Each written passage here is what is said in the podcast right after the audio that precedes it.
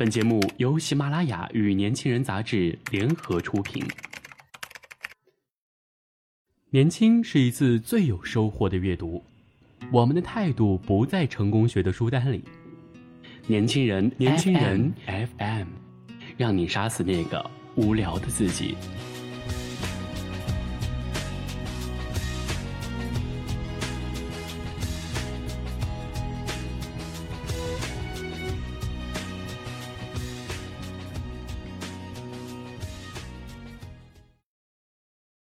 Hello，大家好，年轻人就是我，我就是今天的年轻人主播小屁孩。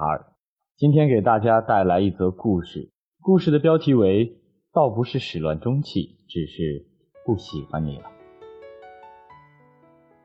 对不起，我不喜欢你了。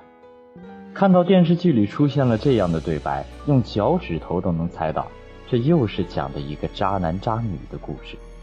除了民国时期的大牛们。可能因为身份差距、家庭包办、价值鸿沟等谈不来了的原因再娶，能够获得一部分人的理解外，凡在爱情中最先不爱了的那个人，一般都会受到舆论的谴责。我觉得在一些情况下，这种谴责是可商榷的。我有个哥们儿，大学里疯狂的迷恋上了一个女生，两人都是那种有趣而内向的人。就当时的情况而言，整个学校可能也找不出这么投合的两个人，而且大家都看得出，女生也是心动的。他们一起短信聊天，参加班级出游，讲星星的名字，谈月亮的履历，聊哲学的起源，唯独没聊到爱情。女生把刚洗的头发湿漉漉的在膝盖上摊开，然后斜挑着望着他的眼神和他的头发一样湿漉漉且映满星光。正当大家都觉得他俩是水到渠成的时候，暑假来了，又过去了。我哥们儿找他聊天的时候，他反应冷淡，甚至避免一切私底下和我哥们儿的来往。平心而论。我的哥们儿试图做了一切他觉得能做到的事去挽回他，然而结果只是望穿秋水般的望着他。他跟旁边的人谈天说地，身边和心底都没有你。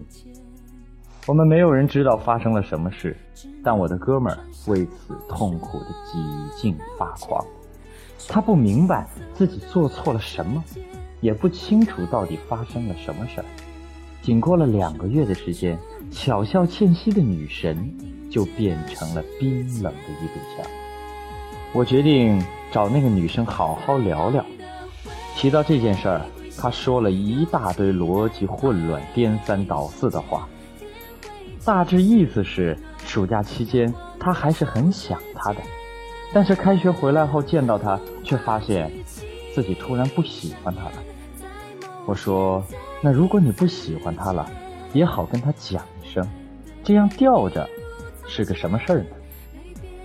他说：“我不知道我们现在是个什么关系。他是喜欢我，但是也没有找我谈过。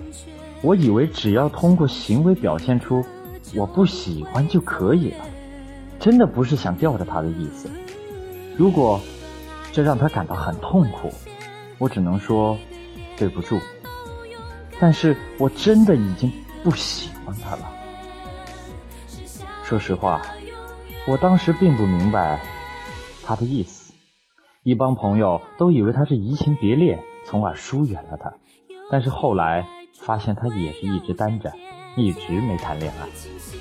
直到我看《霍乱中的爱情》里的费尔米娜和初恋阿里萨。在顽强地保护他们俩之间的地下爱情抗争，并煎熬了漫长而无望的期盼后，企图打散鸳鸯的大棒，终于散了压力。按理说，这之后的重逢应当激动人心，但是一眼望过去后，菲尔米娜突然发现自己一直以来倾心的人，如此让自己失望。今天，看到了您。我如梦初醒，我们之间的事，无非是幻想而已。爱只需一眼，不爱了，也许同样只是一眼。劳伦斯在他的《公主》里也提过类似的事情。一夜云雨后，公主对猎人失去了兴趣。我无意去细究这种情况背后本身隐藏着什么样的心理因素、社会环境、家庭地位，或是性别差异，那是夫爷的事儿。但是，我认为双方都并无甚过错。大前天，直男词典发了一篇关于假爱粉的文章。有读者在底下留言：“假装喜欢要比假装不喜欢难得多。”和始乱终弃不同，上述的几种情况并不是没有感情，也并不是不珍惜，只是虽然拧紧了盖子，爱情却还是像香水瓶里的液体一样挥发了。这让我自然想到了情感的难以捉摸和脆弱，就像露珠。阳光照过，便无影无踪，了无痕迹。然而，你能说这露珠在太阳没出来之前是不存在的吗？它是真的吗？还是假的呢？恐怕谁也没有答案。大概感情总是难以解释的吧。